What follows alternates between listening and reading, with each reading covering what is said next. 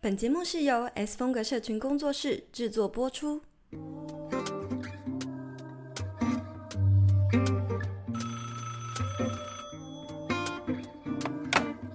，Hello，听得到吗？有声音吗？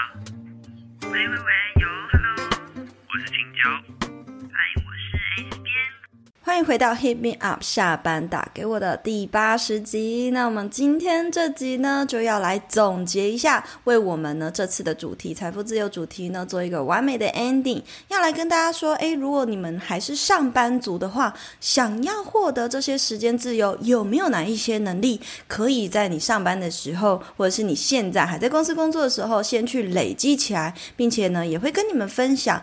呃，其实呢，在时间自由之后，还有更多。你需要好好觉察、自我觉察或者是反思的事情哦。所以，如果你想要为了你的时间自由、财富自由做好，现在就开始做好准备的话，今天这集一定要听到最后。希望呢是大家可以对自己向往的财富自由有更正确的认知和理解的心法。所以呢，我觉得啊，我们会来更多分享，就是诶，从上班族的角度，还有我们自己的角度来去了解一下，那关于自由是什么。在开始之前呢，如果你是我们节目的忠实听众，非常欢迎你五星评论或是分享给你的朋友，以及到底下资讯栏追踪我们的 Instagram。那我们每次呢录音前都会开放限动 Podcast 提问或投稿，还有发布更多最新消息。我们现在连续就是这样以以专题的方式录比较深入，我相信应该有很多听众会想要针对我们不同的内容去做回馈或者是分享。那最近有收到一些人，他们可能是在限动上面回复我们，但是如果你想要针对这一集去跟我们做一些延伸的想法、feedback 或讨论的话，你其实也可以到 First Story 上面去用，因为它的有一个功能是可以针对单集去留言的，因为 Apple Podcast 哦是哦，对对对，所以其实大家也如果对这一集。当集有特别想要跟我们说的话，其实也可以到 First Story 上面去呃留言跟我们分享，也可以在上面收听我们的节目。那我们在从一开始呢，就是要来分享一下，哎，既然要聊自由的话，那我们可能可以用先从呃远距工作者的角度来用简单的几个形容词啊，或者是句子去描述所谓的自由是什么感觉。来，请教你分享一下。我的自由，大家一定很有感触，觉得自由就是不需要调闹钟叫自己起床，哦，就早上起床就是哎，睁开眼睛觉得该起床就是再起床就好，然后呢，可以依照自己的需求去可能用餐啊，或者是休息。还有一个，相信大家也很有感，就是呃，你去挂号或是定位的时候，可以问那个。打电话，你问对方说：“哎、欸，你们什么时候时段人最少？” 你像是一般上班族没有办法做这件事情，我们可以就是选人最少的时候去做自己想做的事情，也是可以。我觉得这就是自由。真的，真的，我我的我的答案呢，就是只有一个，跟你一模一样的，就是不需要在特定的时间起床。我觉得光是这一点，我是这个啊，我光是这一点，我就觉得非常的满足了啦。没有没有，真的。那对对对，因为我我。我其实老实讲，用几个形容词的话，我会去这样去形容，就是说不受他人控制吧。就是我觉得。嗯、有时候在公司里面，你可能还是会有一种被约束的感觉。光是这个身体的跟空间的这个束缚，其实它就是很明确。虽然，嗯、中午时间我们还是可以出去买个咖啡，然后呢，当然呢，有时候我们还是可以去洗手间稍微的摸鱼一下。但是那个都是在很有限的时候去创造出来的小确幸嘛。还有就是以远距工作者来讲，除了刚刚讲可以赖床，这个真的是太开心之外，还有就是。嗯，随时随地你在工作的状态都是感到放松的一件事情。你可以创造出属于你放松的环境去工作。就我觉得青椒你可能也很有感，因为你就是喜欢创造一个舒服空间的人。还有就是不受别人的眼光的束缚，因为我觉得在公司里面可能。这可能是好事，也是坏事。就是有同事，就有同事可以一起直接性的讨论，然后会激发出更多的火花。对于我们这种创意工作者来讲，当然是很好的。但是同时也会有一种同才压力，就是诶，他是不是在看我有没有做事呢？或者是我这样子讲话，这个表达有没有冒犯到别人呢？就是你常常会，你的一举一动都觉得是受到监视的。我甚至，我跟你讲，我以前待过一个公司，超可怕，但是就是做一阵子而已，所以我从来没有分享过那个经验。它是一个科技公司，然后我连发 email，我觉得我只是单纯的发 email，但是呢，开会的时候就突然大主管就说：“哎，Ines，你这样子写那 email 不行。”我心想说：“嗯，我明明就没有 CC 给你。”然后后来呢，听同事才知道说，我们每一封 email 寄出去的都是受到监视的。我觉得超恶的，超可怕。那后来我就觉得这种真的是很像受到监视的感觉。光是这一点，如果我没有去问前辈的话，我可能真的是很傻傻的不知道，然后可能讲了不该讲的话等等的。好啊，那所以我们就会来分享这些形容词。不知道大家呢，你们自己觉得，光是想到自由，或者是在你觉得曾经觉得自由的情况之下，或者你现在是自由的，你会用什么样形容的方式呢？嗯，因为我们接下来就是会聊到，可能会回扣到自由到底是什么样的感觉这件事。所以接下来我们会聊聊，就是可能普遍有有一些人听完我们讲。就是哦，财富自由、时间自由，然后我们就是一直呼吁说，大家可以去尝试看看呐、或是给大家一个向往的目标。就大家都会普普遍认为说，我一天有八小时，至少 要献给公司，怎么创造时间自由？所以在解决问题以前，我觉得要先来练习觉察。那我们接下来就会来分享说，我们，已经离。普通上班族可能有一段距离，就是可能问一下一般正常要去公司上班的朋友们呢，他们觉得时间不自由的原因有哪些呢？请教你的朋友怎么说？我问了一些朋友，然后其实给的答案就是可能有一些公司可能会是没有没有那种加班文化。没有一定要你加班，但是他会在你快下班的时候才丢出一些可能当日一定要解决的事情，他就强迫你自主要去加班。他们也会觉得说，最主要不自由的感觉就是上班时间这八小时可能就是绑在公司，他不能就是。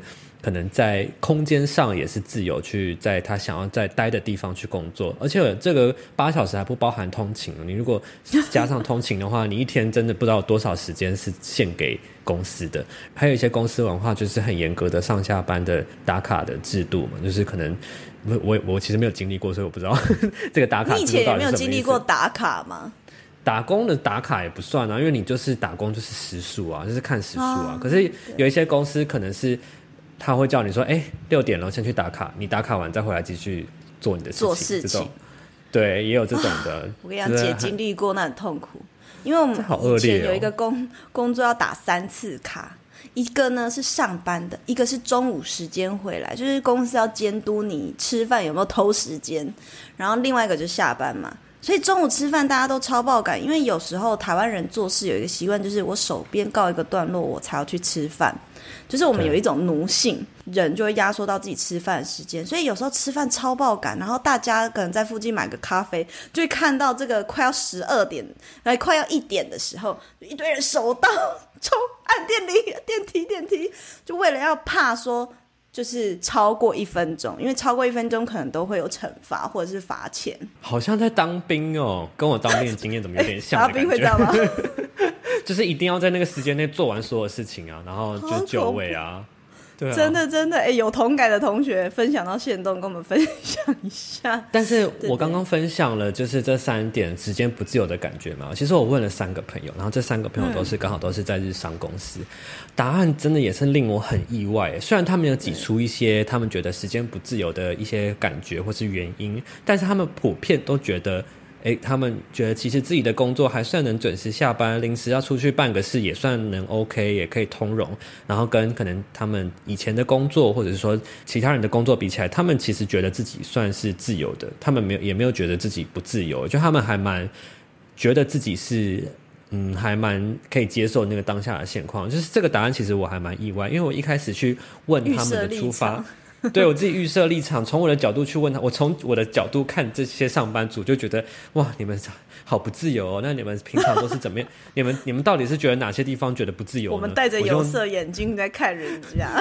对我，我直接的提问就是已经有价值输出，然后他们的答案就是说我没有觉得我不自由或者是什么的，我就觉得哎，好意外哦，我真的没有想过他们会有这种想法。你自己觉得原因是为什么？原因他们为什么觉得还好？我。我觉得原因，我在讲原因之前，你要不要也分享一下你的朋友的感觉？然后我也有问一些，就是我自己朋友，他们时间不自由的的那个情况之下是什么的？大家的抱怨都超多，跟你相反，他们是认真的觉得自己非常不自由。就第一，我而且我我每一点都超有感，因为我姐真的是什么都经历过。第一个呢，就是主管在后面走来走去的时候，那种就是很明显，他在看你干嘛。然后他就会时不时说：“哎，还好吗？”他虽然是用那种很温和口气，可是你就觉得哦，压力好大，就心就是，而且那种压力大，很有不一定是你真的很忙，所以压力大。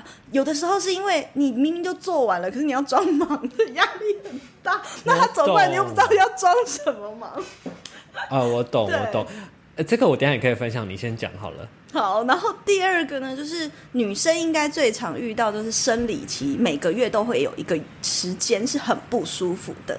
所以呢，不舒服。虽然我们其实有一些公司，大多数现在台湾公司都有生理假，那男生也都会羡慕女生有生理假，但是请生理假也有一些公司也不是那么简单，就是可能不舒服就还要看人家脸色。就如果你请生理假，你太常请，人家就会觉得，就是说你这个月请每个月都请，这叫太常请，就会觉得说你是真的有那么痛吗？你只想偷懒。但是有些人就会觉得这是我的权利啊，为什么不能请？但还要看有没有人可以代替你那一天的工作，然后你再决定要不要去使用你的这个权利。那第三个就是呢，嗯、像。可能跟清教女朋友比较相反，女朋友他们也是觉得说，哎、欸，其实可以偶尔出去买买东西啊，或什么的。但是我们以前是，如果要有一些公司是这样，你要买个喝的，或是你要订 Uber Eat 还是什么，你就必须要偷偷摸摸，或是你会看主管脸色，怕说太长去买东西可能会让被念，或者是让人家觉得自己不认真，就是你会有各种预设立场。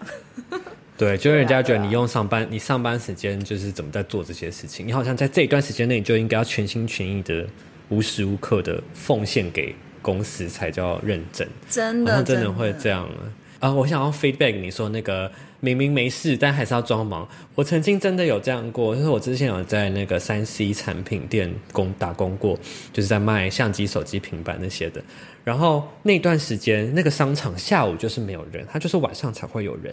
下午时段我在那边，我就已经把所有东西都擦过一遍了，然后擦完还不够，我把那些保护膜都撕掉，重新再贴一遍了。我就是没事做，我就是真的 所有事情都，我事情都做完了，我全部擦完，然后包括。然后我就在那边发呆了三，可能五分钟吧，然后。店长就过来跟我说：“这边请来不是让你来发呆的。”然后我就觉得，天呐，压力真的好大，就，真的没事做，你知道吗？然后我就觉得，我到底还可以干嘛？我真的还是要在跪在地上擦擦这个地板才可以吗？真的，就觉得很可怕，欸。专忙。回到刚刚一开始，就是我们讲，你有提到你的朋友，其实虽然他有跟你分享哪些时刻让他觉得不自由，可是实际上他们整体来说，已经相较于其他公司，他们觉得自己的公司已经很自由。有很好了，没有觉得不 OK 啊？为什么呢？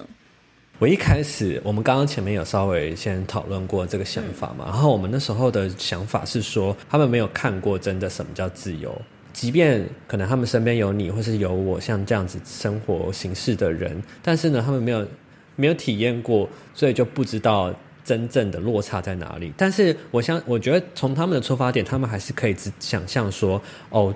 我们的工作形态有多有跟他们的差距比起来，他我们算是多自由，但他们可能根本不把我们当成参考的比较值，觉得我们是极端特例的。而且我觉得这也是，是奇怪的一群人。对对对对，就是普罗大众就不是这种生活方式，所以他们好像也不会拿我们的工作来跟自己做比较，不会觉得说从我们的身上看见自己的不自由。嗯。但我觉得这一点也很奇怪，就是反推回来的话，如为什么那你的你的以前的同事？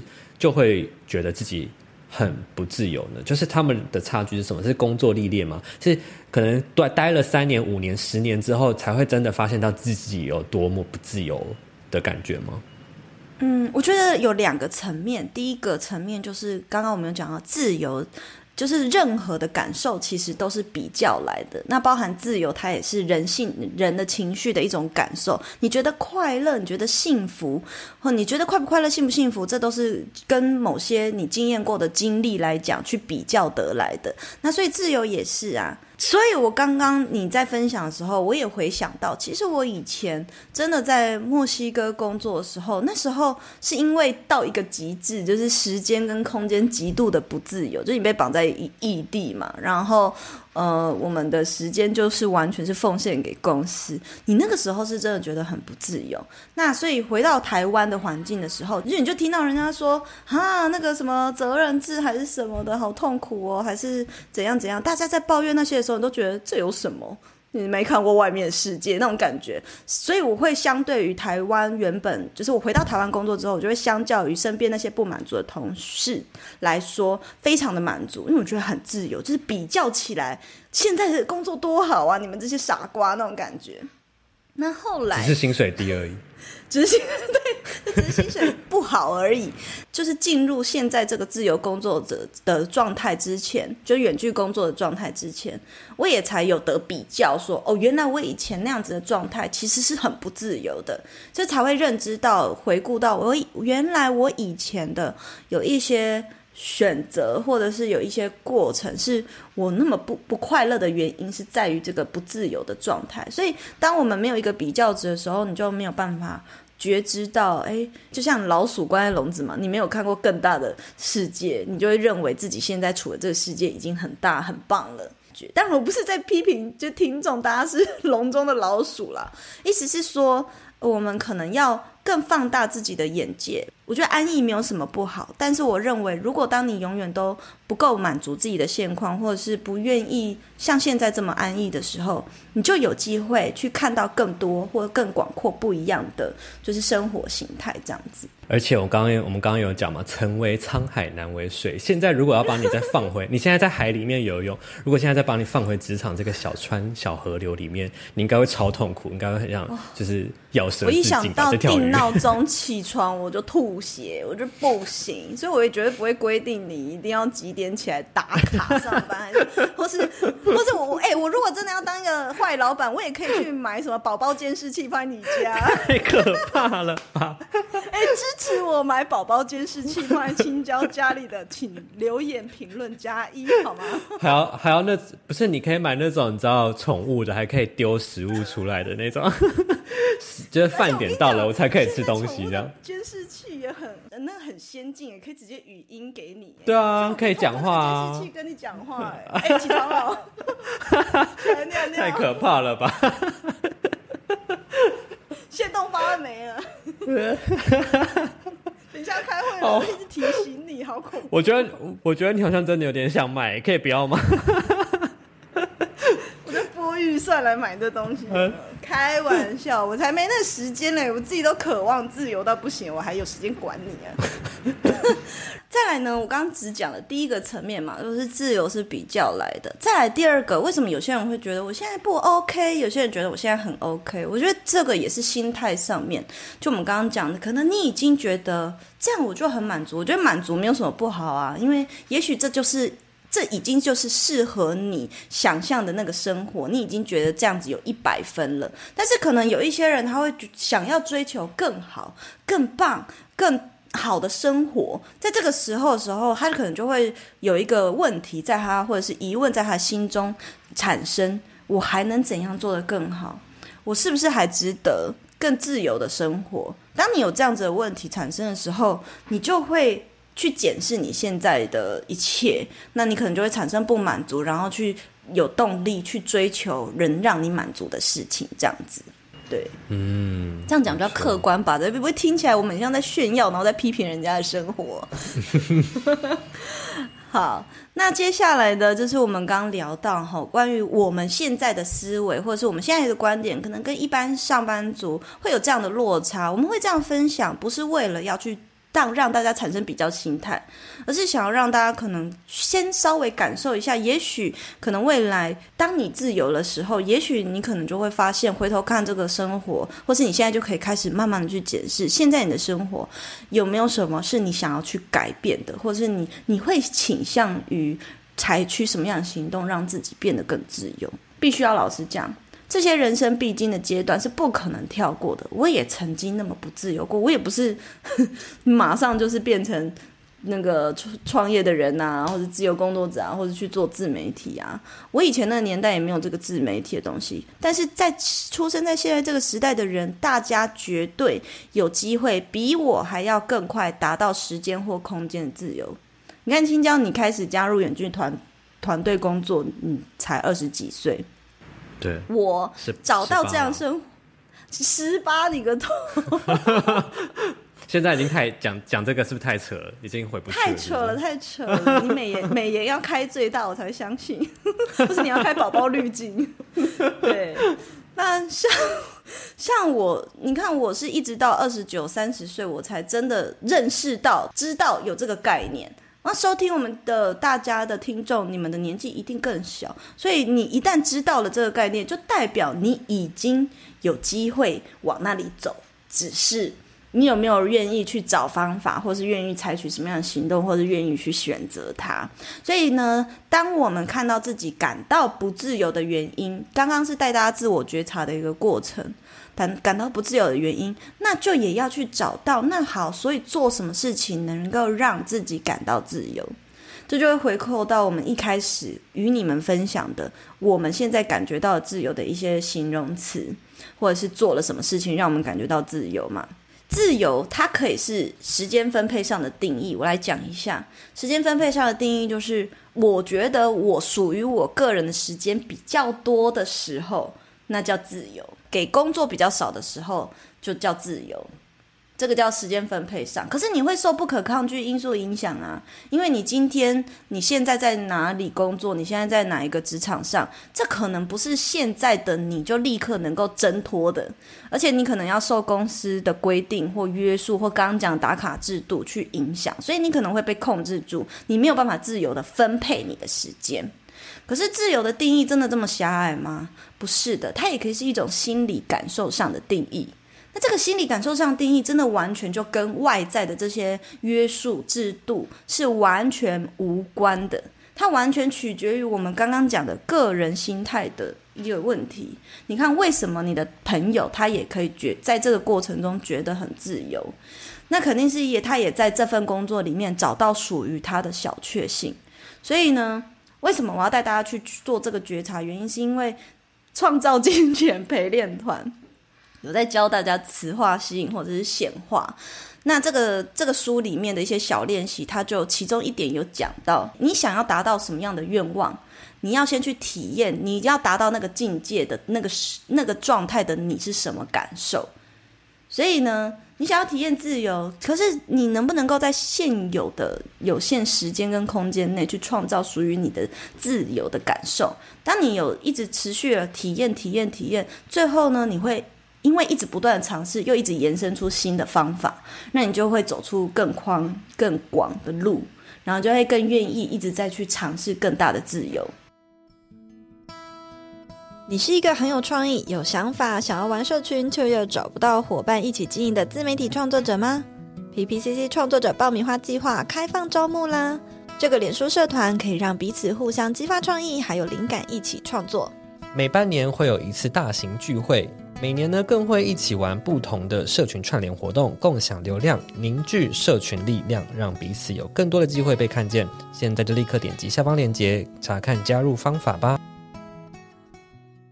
所以呢，接下来我们就是要来聊聊如何可以在不自由的时刻去创造自由的感受。比如说，可能可以在公司小组的专案，你努力的去争取个人创意的展现。诶，这个是不是你能够去争取属于你的权利？这也是一种自由嘛？或者是刚刚讲在中午休时间休息时间走出去公司喝一杯喜欢的咖啡，吃喜欢的餐厅。那青椒，你有没有问到你身边的朋友，他们身为上班族，他们做什么？嗯、呃，在他们觉得受限的状况下，可以让自己去感觉到自由呢？我问的答案其实也有蛮蛮，我觉得跟大家想象的现在大。就是大家听众现在可能想到的自由，我觉得会蛮类似的，有可能会觉得说，可能上班有时候比较不不不忙的时候，可能可以偷个闲，偷看一下网拍，或者说跟你旁边的同事聊个天，或者说公司可能有下午茶的时间，哦、你就可以选择你要订什么样的下午茶，然后吃就是休息这样子。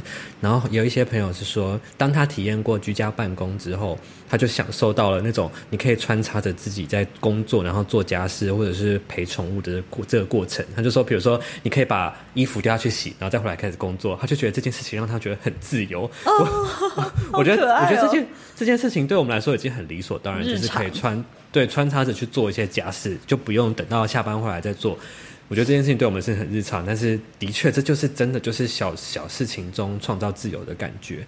然后我刚刚、嗯、我自己的答案是，我想我也想分享一下我自己的答案，就是我觉得自由这件事情，就是嗯、呃，你能够自己去做选择，你有你有选择权。所以我们刚刚讲下来，很多的自由的感觉，好像都是是不是就是一定要去做一些愉快的事情，或者是工作以外的事情就叫自由？我觉得其实不是，我觉得只是在。在你自己的选择权下面去做哪件事情会让你感觉到自由？嗯，你在这个当下，你想看书，你想要进修，你就是你就能就去停下你的脚步去看书，那也是一种自由。所以其实自由也不代表说一定就是放纵，一定就是堕落或者是玩乐。我觉得，我觉得自自由的意思就是你可以有选择权，你可以在你想做。哪件事情的时候去做那件事情？我觉得有还有一些状况是，可能是有些人在上班的过程中遇到一些困难的点，他可能想要用上班时间去进修或者学习，然后帮助他可以克服这个困难。可是他可能也没有办法在上班时间看书来学习或什么，他可能也还是要用另外的时间。那这可能会让他感觉到不自由。嗯。可是他明明就是想要解决工作上的事情，我觉得这也是嗯一个反例这样子。对对对，所以其实大家也可以。跳脱就是时间分配多跟少才是自由的定义这件事情。其实自由定义是你可以去创造属于你的心理感受，在像青椒讲，在呃运用你的选择权，然后善用你的选择权，在有限的状态下创造你的小确幸，那也是先优先体验到自由感受的方式。那慢慢的你体验体验，就像我讲，你就会去延伸出。更多方式，然后你就尝到甜头，你就会更愿意跨出去试试看不一样的选择。那讲到这边，当然大家就会说：“啊，原来结论是这个哦，创造小确幸。”那我也会啊。没有没有没有没有，我们接下来还要跟大家讲说，那在身为上班族，可能也许你已经。创造极致的小确幸了，你已经不知道还能创造什么小确幸了，你知道？就是你已经觉得你做好准备了，真的真的只有做好小确幸这些准备就够了吗？还是说我还需要具备什么样子的条件，呃，才能够像青椒还有 S B N 这样子，可以成有资格成为一个远距工作者或是自由接案者啊？那当然呢，所以这一集就是要跟大家讲。并并不是人人呢都有资格去享受时间自由的哦，因为我认为呢，过往的这些上班族的历程，包含我以前也是上班族嘛，其实呢，那个过程啊，都是在累积我未来享受时间自由的资格和条件。怎么说呢？就是我们在职场上的磨练还是非常重要的，所以我觉得不要去怨叹眼前的生活，而是你要去看见跟享受。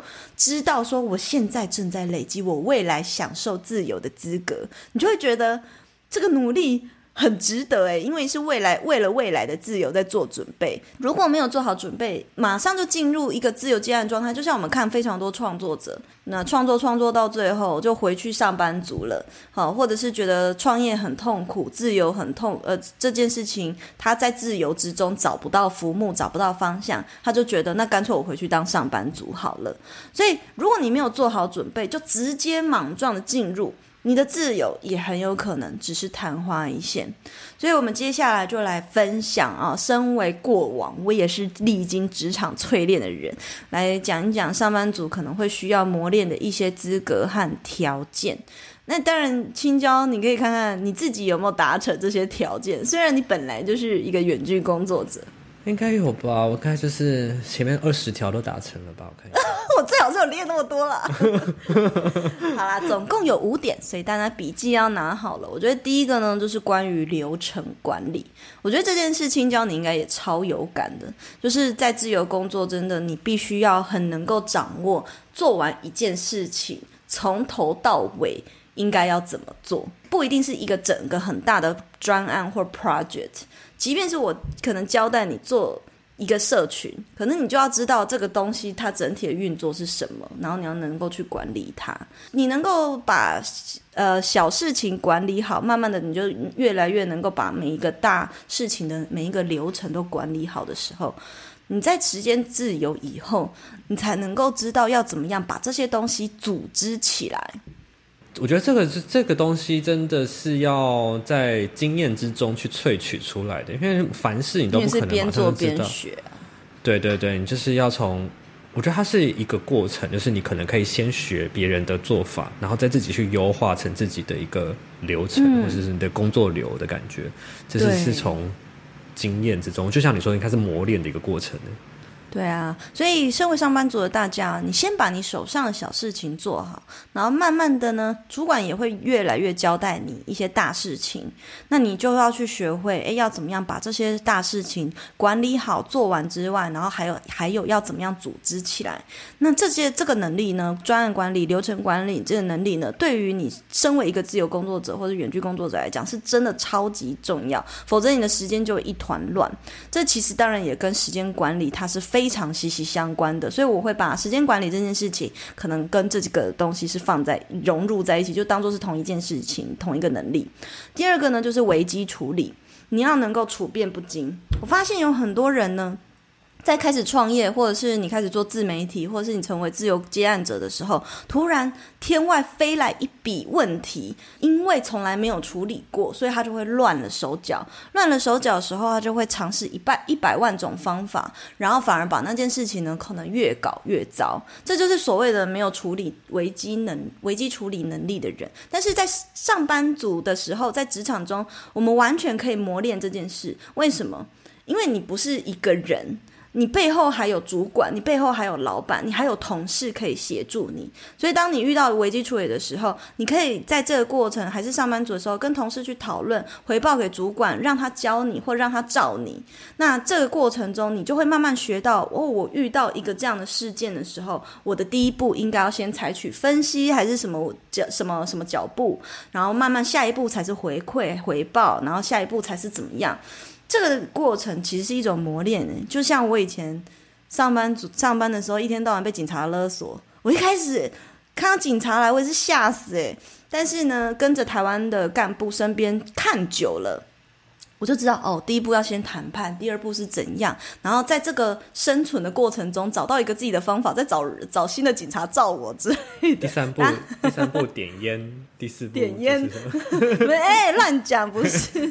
对，大家想要知道这个就是被警察勒索的故事，可以去看我的书《你值得更好梦想》有，有有讲过。因为在墨西哥就是很多这种突发的呃危机状况，而且甚至是有可能危及到生命或日常危险。但是在台湾的环境里面，你能遇到的。就是那些事情嘛，客户的抱怨呐、或什么的、啊，所以其实现在在职场上就能够磨练。第三个就是责任感，就是这就不用多讲，就是你负责任的事情能不能够把它做好。第四个呢是一个专注的能力，就身为自由工作者，你前期刚开始。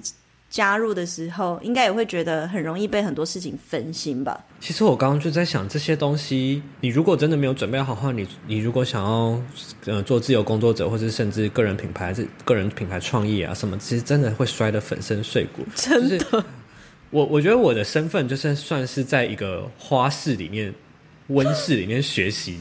可是，在一个无害的环境里面，都把这些事情可能有慢慢磨练起来。如果当初是也是我的状态，从空白的状态要直接投身个人品牌创业的话的这个角色的话，我可能真的也是会真的就是跟台面上，哎，这样讲就是台想指谁啊？台面上谁啊？昙昙花一现的这个，就是你知道一个小花火，这样可能就会瞬间被打回。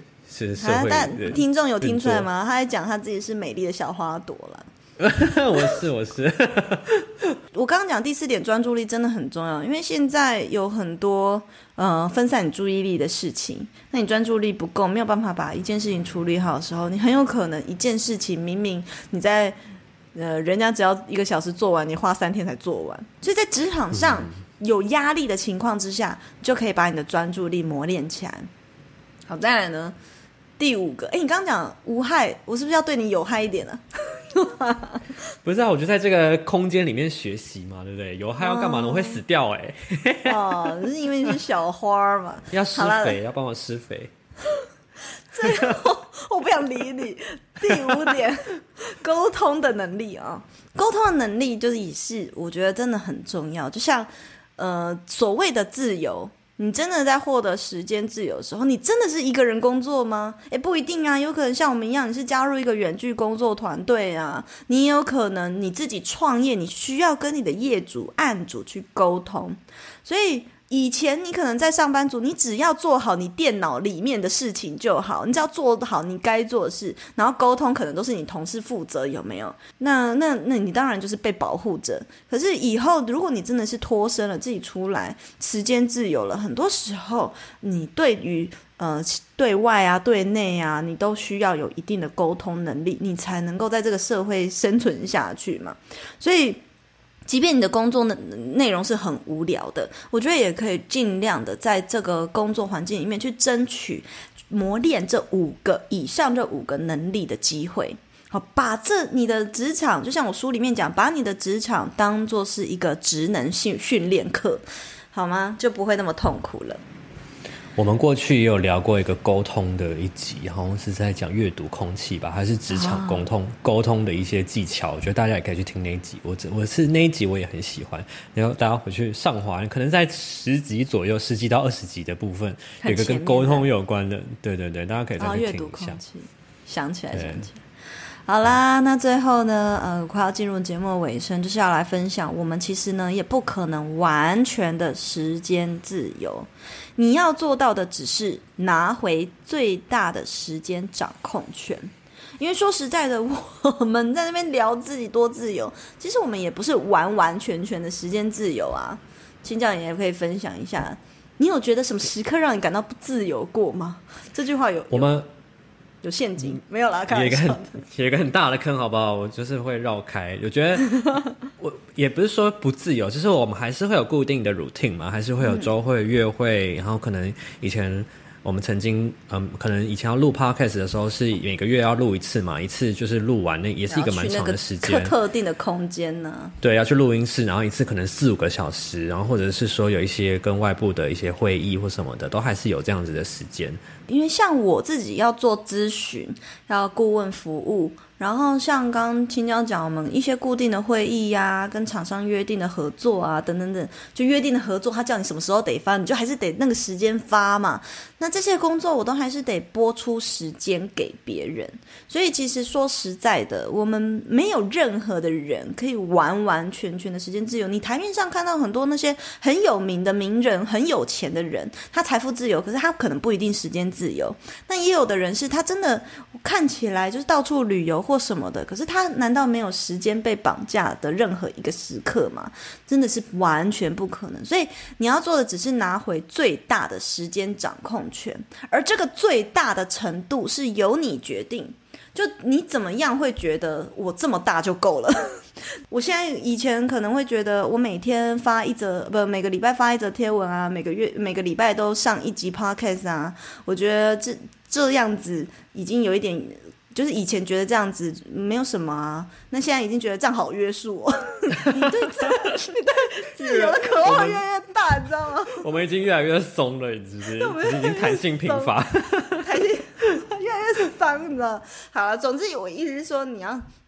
你每个人的最大时间掌控权的那个最大的定义不太一样，你要大到多大？我自己呢是觉得，你在真的时间自由之后，你也不用一昧的去征求什么最大的时间掌控权，而是我自己的小 tips 是顺流就好，因为顺流是让我自己在心理感受上感到更自由的方法。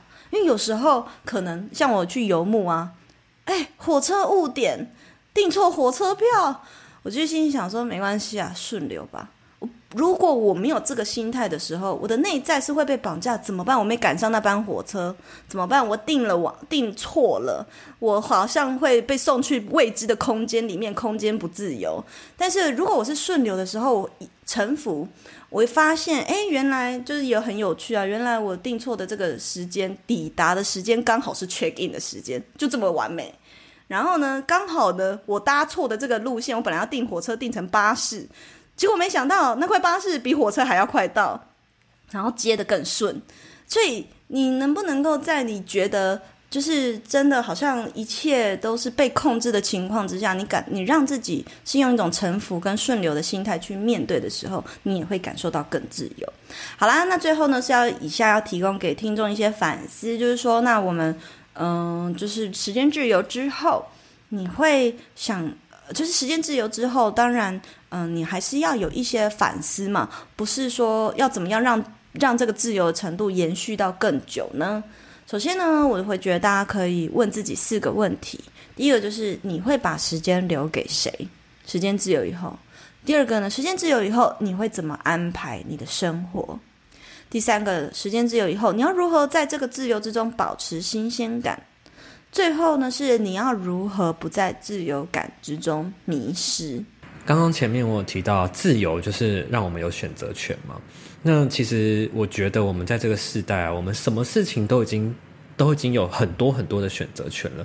我们的选择权权已经逐渐就是大到一个，让我们什么面向都是算是自由了。我们有各种东西可以选择要吃什么，我们有各个我们想要去哪个国家就可以去哪个国家。我们想要选择什么样的工作，其实基本上也都是让你去选择，不会有什么样硬性的规定。所以在这种大多数的选择，我们都是已经有无数选择可以去做决定的时候，我们通常就，即便我们面对了这样子的自由，我们还是会去选择那些社会主流价值的定义的的规定好的事情。人家觉得，哎，你可能还是要读到研究所才好啊，你还是要出国念书，你的学历才够啊。其实这些都是在我们有已经有了无限的。选择的之内呢，我们还是再去做有限的选择。也就是说呢，我们根本没有准备好一个心态是去面对真正的自由。即便我们已经有了自由，我们可能还是会用自己各种各样的呃观念去绑架自己。所以相对的，我们怎么样在自由感之中不不迷失呢？也就是说，我们要去知道说，我们最就是要去了解我们的初衷，要去看见自己最后被真实的渴望，而不是去呃，即便你已经。在这样子的自由之中了，你还去做一些社会主流的选择。其实你可能以为，就像 S 边讲的，他之前有一篇文章是这样，类似写这样的文章，就是你已经，你好像觉得你是在为自己做选择，你好像可以为了自己去做你真实想要的决定，但其实你还是在做社会给你期待被选择。对，那那就是那就是你在自由之中迷失方向，就是。我觉得听到现在这边，大家可能会觉得时间自由好像是一个时间自由、财富自由，好像都是一个很遥不可及的一个观念。但其实我们现在生活中有很多事情都已经是趋近于自由，就像我刚刚前面提到的。可是我们在这自由之中，还是会觉得，还是会去选择那些大家都选择的事情，是不是你真心想要的呢？的你要自我觉察才知道。对，对，因为可能你根本没有思考过这个问题，所以这是我觉得大家也可以去思考的一个面向。所以最后就还是要回归本心啦，你才能够认清楚你做这个选择是不是真的在你的自由的选择之下真实的选择。我想要来分享的是，就是第一个，我刚刚说会把时间留给谁？大家听到这个问题可能会觉得很奇怪，但是留给自己啊，不然呢？我会这样子。讲也是因为我做到做了一个自我觉察，就是透过很多人对我的提问，因为我现在人在台湾了啦，然后我前阵子就是去数位游牧嘛，那就收到很多读者啊或是一些创作者来询问我说，诶，为什么 S 编辑去呃一个月啊，你怎么不长久待在那里呢？好之类的，那我就思考了一下，其实我背后有一个很大的原因，是我知道我不想要长居在那里的理由。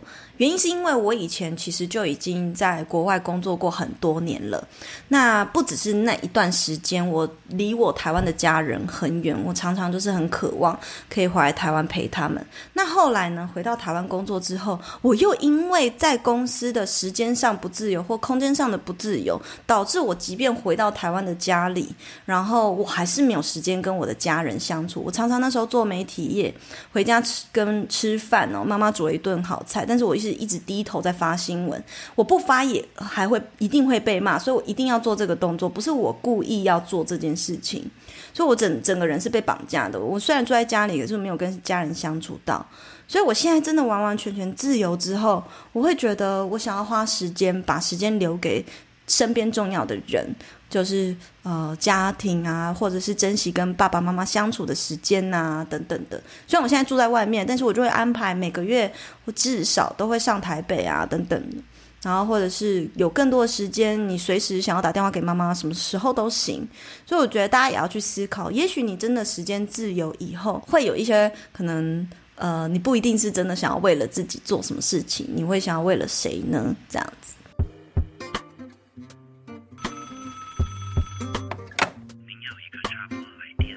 节目的最后呢，就要来分享一下我们在现实动态，在为了做这集的准备的时候呢，我也有为了要收集一些上班族的想法，就问大家说，哎，那身为上班族的你们，在什么时刻觉得不自由？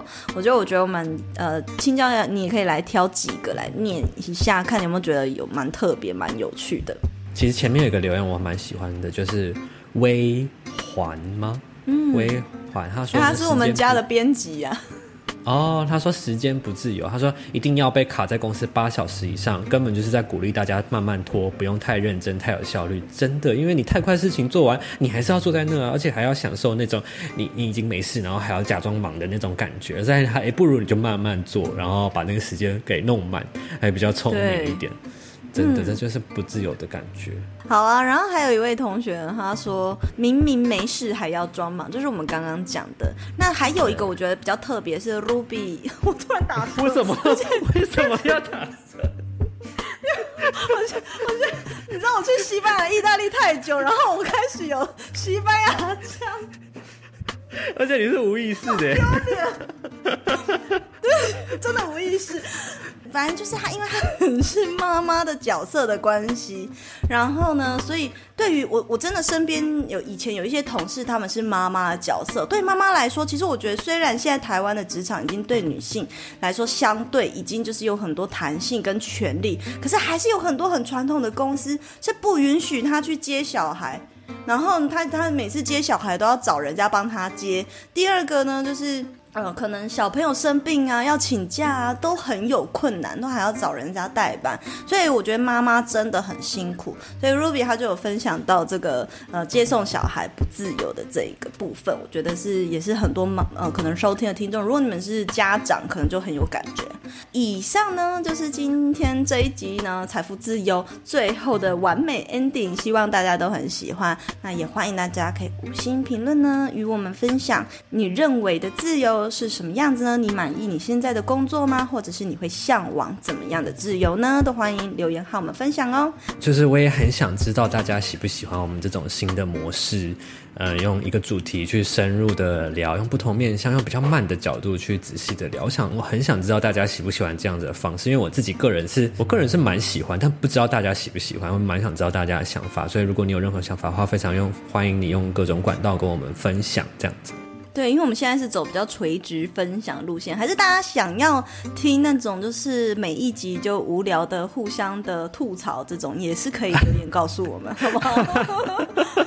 OK，那我们就下一集见喽，拜拜，拜拜。